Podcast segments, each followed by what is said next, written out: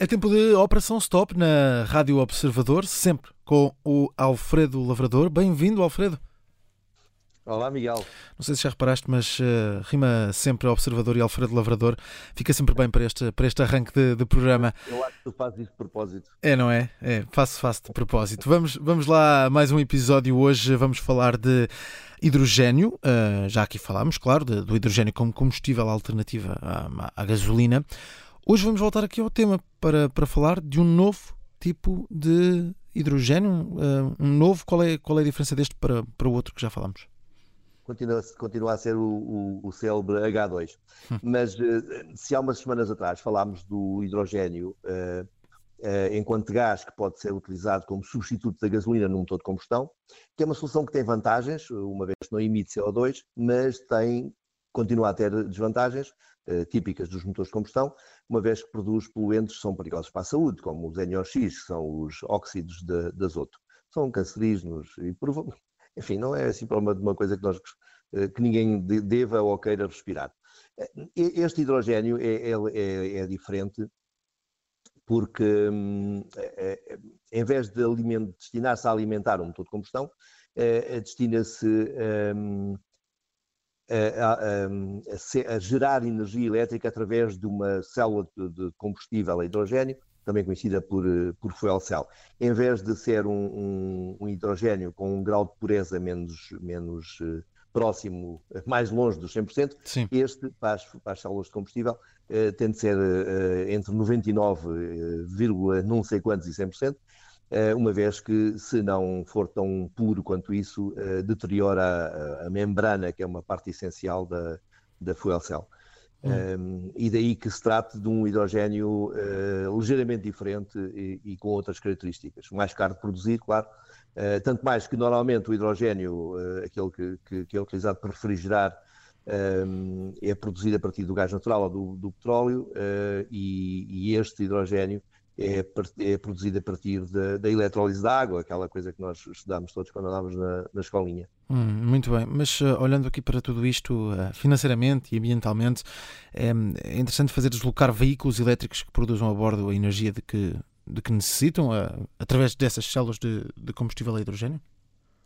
Em termos ambientais e, e, em termos de custo, é, é execuível tecnicamente. Hum um, e é perfeitamente aceitável em termos de investimento. E aqui estou a falar da produção de hidrogênio para gerar uh, aquilo que estávamos a falar, gerar eletricidade a bordo dos veículos. Isso. Um, digamos que se trata de uma alternativa aos elétricos, aos veículos elétricos, que armazenam a energia de que necessitam numa bateria que é recarregada a partir da rede elétrica. O, a limitação é que uh, recarregar a bateria na, numa rede elétrica, independentemente das baterias terem vindo a melhorar bastante, hum. e hoje já lidam com potências muito elevadas, o que reduz o tempo de carga, a verdade é que ainda é muito mais moroso uh, o, o, recarregar uh, uma bateria do que abastecer de gasolina ou gasóleo, não é? Hum. e aí é a vantagem do hidrogênio que recarrega praticamente no mesmo tempo. Em dois, três minutos eh, tens um tanque uh, recarregado. E depois há, há, tipos de veículos que necessitam uh, de hidrogênio. Necessitam, talvez não seja o termo. Há, há tipos de veículos que se tornam mais interessantes uh, do ponto de vista funcional okay. se um, produzirem, a, produzirem a bordo o, o, a energia de, de que necessitam. Estou a falar dos caminhões e estou a falar de qualquer veículo comercial que não seja de rotas curtas. Aqueles, veículos comerciais que distribuem no centro das cidades podem hum. perfeitamente ter elétricos a bateria. Mas se tu tiveres de andar entre o Porto de Lisboa uh, todos os dias a fazer piscinas para cima e para baixo, uh, o tempo que perdes a recarregar esse mesmo veículo uh, é uma confusão. Hum. Um, pois há um pormenor que também convém salientar, porque senão os nossos ouvintes que, que, que percebem que estão por dentro do tema vão nos acusar, nós estamos aqui a, escamotear as, as diferenças, alimentar um, um, automóvel elétrico através de uma fuel cell é ligeiramente menos eficiente do ponto de vista energético do que a bateria. Ok. Um, devido ao processo de produção. Mas a realidade é que se produzimos hidrogênio de forma localizada, que é como, uh, digamos que o, os cientistas concluíram que era a melhor forma. Portanto, nada daquela coisa de produzir em Sines uma mega central para gerar hidrogênio em quantidade e depois exportar para não sei bem para onde. Um, o que os cientistas decidiram foi que a melhor solução é produzir o hidrogênio localmente, junto ao posto de carga, e utilizando exclusivamente energia verde, seja eólica ou fotovoltaica, e para gerar o, o gás a partir da eletrólise da água. Hum. Uh, é uma solução que não é cara, uma vez que já começa a ser produzida em grande quantidade e é, é relativamente fácil de materializar. Mas uh, aqui para, para aquilo que nos interessa até para consumo, temos, claro, uh, questões de escolha, não é? Se tivermos que escolher entre veículos elétricos alimentados por bateria ou através das células a hidrogênio, qual é que acaba por ser a melhor solução? Ui, isso é uma pergunta muito complicada, Miguel. Eh, digamos que são duas tecnologias possíveis para alimentar um automóvel elétrico. Hum. E são as duas relativamente competitivas. Hoje, hoje em dia, vou-te dar um exemplo. Há um, no, no mercado há, há, há, duas marcas que têm este tipo de veículos. É a Toyota, tem o Toyota Mirai e, e, um, e a Hyundai tem o Nexo. Um, a realidade é que, a trabalhar fortemente na, na, nas fuel cell a há apenas estes dois construtores. Uh, os outros que existem uh, trabalham a partir de uma licença que, que tanto a Toyota como a, a, Hyundai lhes cederam. Percebes? Ou seja, a tecnologia é, é controlada por estes dois construtores. Isto, uh, enquanto no, no, mundo das baterias há milhares de empresas. Sim, sim, sim. há uma década que investem milhões, quantias incalculáveis, para melhorar o, todo o processo. Hum. E ainda assim, o hidrogênio, eh, as, as fuel cell hidrogênio, não estão tão longe eh, em termos de viabilidade económica quanto, quanto tudo isso. Hum. O que significa que se apostar uh, nas células, nas fuel cell hidrogênio, facilmente uh, teremos ali uma, uma alternativa que não será para usar eh, em todo o caso, ou seja, estou convencido que eu e, e, o, e as marcas de automóveis, uh, estou convencido que, que um, os, os, veículos pequenos e compactos uh, serão sempre, utilizarão sempre baterias, Sim.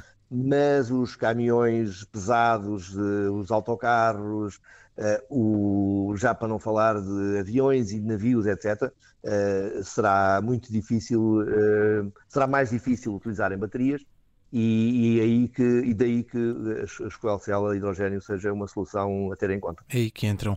Um, Alfredo, sei que esta semana estamos aqui a voltar ao hidrogênio um, no seguimento de anúncios que foram uh, realizados pela Alemanha, um país que volta a investir fortemente no hidrogênio perceber se de facto em Portugal há, há aqui um, um paralelo. Eh, lamentavelmente não. Aliás, em Portugal tem uma, uma situação completamente ridícula um, que consiste em, em, em Gaia, uh, Caetano Buzz produz uh, autocarros que exporta para a Europa inteira. São autocarros, eles produzem dois tipos de autocarros. Um são elétricos a bateria hum. e produzem elétricos a, fuel cell a hidrogênio só para um pormenor interessante, utilizam a mesma fuel cell do Toyota Mirai, ou seja, de um automóvel. Ok. Uma, pequena, uma, uma célula relativamente pequena é suficiente para gerar energia para movimentar aquele autocarro. Uh, para alimentar o motor que movimenta o autocarro. Sim. E um, apesar disso, a Caetano Buzz, uh, quando tem de, de, carregar os depósitos, de encher os depósitos de hidrogênio dos seus, dos seus autocarros antes de os exportar, uma vez que tem que os testar antes, antes de os enviar para os clientes.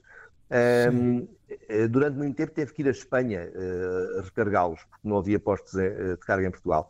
E, e, agora tem que importar umas garrafas, daquelas garrafas cilíndricas altas, uh, normalmente vê-se nos hospitais com, com oxigênio, uh, eles carregam-nas com, com hidrogênio e adquirem esse, esse, esse, esse vasilhame pouco prático para alimentar o, o, os, um, os, os, tanques dos autocarros. Enquanto isto, na Alemanha e, Inglaterra e o centro da Europa, sim, sim. toda a gente já tem uma rede de distribuição de hidrogênio, um, nos casos maiores que outros.